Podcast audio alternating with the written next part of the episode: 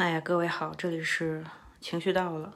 这是一个拥有着各种呃稍微比手机更专业设备的一个不算资深的播客制作人，却用手机这个最原始的东西在厕所里，呃，在小宇宙直接上录的节目。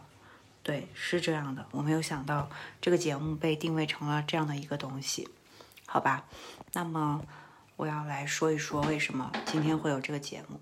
这个节目源自于说，因为呃三伏天快要到了，我需要泡脚，所以呢，我决定呃在每天泡脚的时间用来自言自语。俗话说身心健康，对不对？那个泡脚呢，就是让我自己养自己的身。那我说话的时候呢，就养心，这样子就是又养了身和又养了心。今天要聊一个什么话题呢？就是，嗯，还是在说我这只猫的事儿。为什么说来说去都是猫呢？是因为我的生活已经无聊到只有猫可以说了吗？并不是这样的，只是它引起了我生活中诸多的感慨，跟消费有关系。比如说，今天我带我的猫去我们家楼下的宠物医院看了一次病，然后为什么要看病呢？因为它有慢性鼻炎。慢性鼻炎是一种很难治理的疾病，对于人类来说是这样，对于猫来说更是这样。嗯，我的猫是。其实接回来的时候是没有病的，但是它可能在刚出妈妈肚子的时候，他们家集体生了一次小病，杯状还是疱疹的，反正我也不记得了。但是他后来给他做体检的时候呢，就去又测了一遍，反正是啥也没有，就测不出来呗。测不出来之后，他就得了猫鼻支，得了猫鼻支之后呢，就那个吃了点感冒药，吃了点消炎药，反正反正炎症反应都是该吃的东西都吃了，吃完了之后呢，就好像好了。然后呢，今年四月份柳絮飘飘的时候开始，他就开始喷鼻涕。这个时候我就不知道怎么办了，我就把他带去医院。医生说他有鼻炎，他有鼻炎完了之后呢，跟我说了一堆，反正就是最严重的情况就是要把他的脑袋给切开，然后给他去除那个鼻涕鼻腔。这件事让我觉得非常的可怕，因为我觉得。鼻炎我是理解的，人类的鼻炎就是你只能忍着忍着就过去。那猫类的鼻炎难道一定要开颅这么严重吗？我没有想明白这件事情，所以呢，我也没有答应我的大夫说将来有一天我可能会给他开头颅。我觉得这个事儿是不是略有一点严重啊？所以我没有给他开。但是呢，就是反正就是断断续续的呗，就是又给他做雾化、吃消炎药的，就是他多多少少还是有那么一点点就是鼻涕在鼻子上。我就看着很不爽，因为你想，一只猫在你面前总是在揩鼻涕，就像小朋友天天在揩鼻涕一样，他妈是不是也受不了呢？所以我也受不太了，所以我就又带它去医院了。但是这一次我换了个医生，为什么要换个医生呢？因为我不想再听说要给他开颅的事情了，我想要换一个大夫给我说一说到底怎么个回事儿。那今天这个大夫呢就挺好的，就说，哎，反正就是有很多时候吧，那个猫。它的这些东西你查过了，再查一遍，很有可能答案还是没有。那那是什么情况呢？它很有可能就是个鼻炎。这个情况基本上是大概率发生的事情。我们现在做了这些检查，也没有任何意义。它还是会喷鼻涕，因为这是个很慢性的炎症。所以呢，我给你开点药吧。我本来觉得很开心，因为他让我省了一笔可以检测的钱。结果他说这个药，我看了一下，一天反正一支。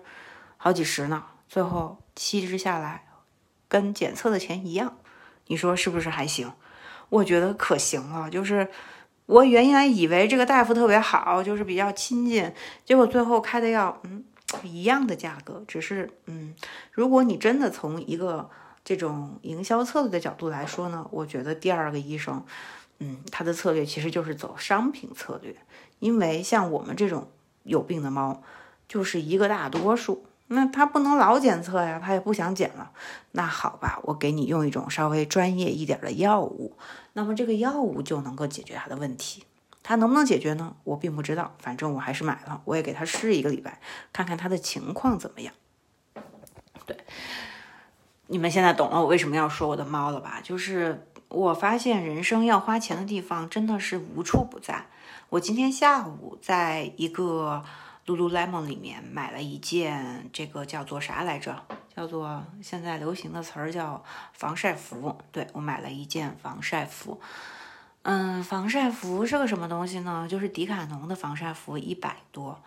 优衣库呢也差不多一两百或者三百，蕉内反正是三百多。我却去了 Lululemon 买了一件一千多的，我也并不知道我为什么要买。我努力的在克制自己对于物质的欲望的同时，我又很莫名其妙的买了一些我也不知道我为什么要买的东西。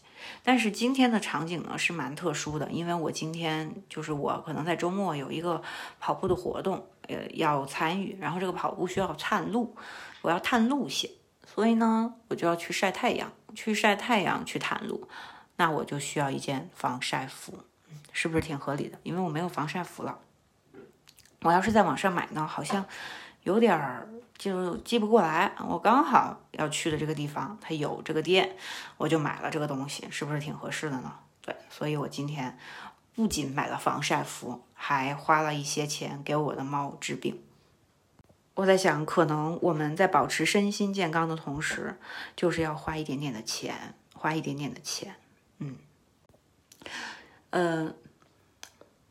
还有啊，我就是再说一句，就是我突然间发现，这个泡脚时候说话是一个特别好的事情，因为我可以看着我这个时钟到底走了多久。也就是说，我现在其实才才泡六分钟脚，我其实还得再泡个十分钟左右的。那就是说，我还得再不知道讲什么，讲十分钟。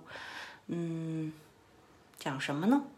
嗯，就讲讲泡脚这件事情吧。为什么要泡脚？基本上对于一个年轻人来说，泡脚是一个非常年老的行为，所以我其实年纪也不小了。但是年轻人为什么不泡脚呢？是没有时间吗？可能真的是。嗯，我我理解啊，这个世界上有一些事情是你必须坚持下来，并且并坚信它有效，它才会真的有效的。比如说泡脚，比如说养生，比如说不要吃凉的，比如说你坚持的。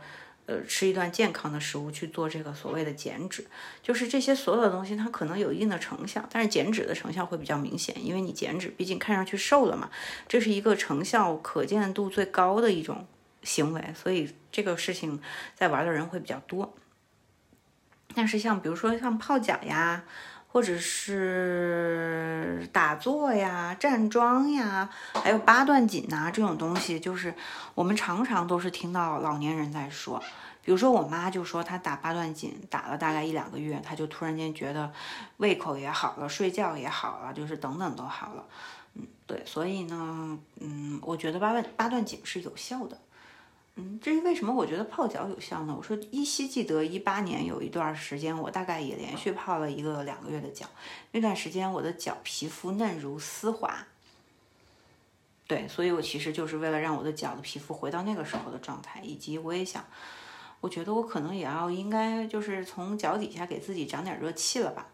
我也不知道为什么我会就是晒太阳晒的头会特别疼。反正今天下午我出去了一趟，就是大概在两点钟的烈日之下，嗯，骑自行车来着。然后我就觉得整个人都是晕的。我本来要认识一些路的，我现在基本上我都觉得我快记不得了。这个事儿挺困扰我的。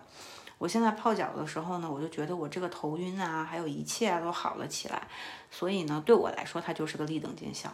年轻的时候可能身体太好了，就是好到你根本就不会想到说你需要去泡脚让自己保持一种好的状态，因为你有很多资本可以挥霍。嗯，反正就是时候没到，你不会遭这个报应的嘛。所以呢，年轻的时候咱就不泡脚，你现在泡了呢，就觉得它是好的。反正就是有好多好多这样的事情，然后这件事情就会让我联想到说，其实我们在年轻的时候听老人家讲道理，我们也是听不进去的。为什么听不进去？因为我们还有非常多的时间试错，我们就是老想试错，所以就是无所谓吧，你讲了就讲了，我该干嘛干嘛。年纪大了，开始去按照这些道理去做呢，就是觉得，哎呀，我有好多事情可能当时谁说了我没听，我要是照着做了，不知道有多好。于是呢，我就开始照着做。对，反正多多少少就是有这样吧，就是从年轻到年老，人都处处于一种非常莫名其妙的盲从感。嗯，对，怎么样才能拨乱反正，让自己很清楚自己在做什么呢？嗯，这就是我想要探讨的课题了。这也是为什么我想要在泡脚的时候说话的课题了。就是为什么我们会有这种奇奇怪怪的、乱七八糟的、呃莫名其妙不知道在做什么的举动。事实上，做很多事情的时候，你是可以知道自己在做什么的。甚至你哪怕去，呃，干嘛？去念一遍经，你都应该知道你念的是什么，而不是去盲从。当然了，就是如果你真的信，你就去念一遍，也不会浪费你的口舌啦。反正多少都是好事儿，对不对？反正嗯，大概就是这个情况吧。我可能还需要再泡个几分钟的，但是我现在已经没话说了。今天就到这里吧。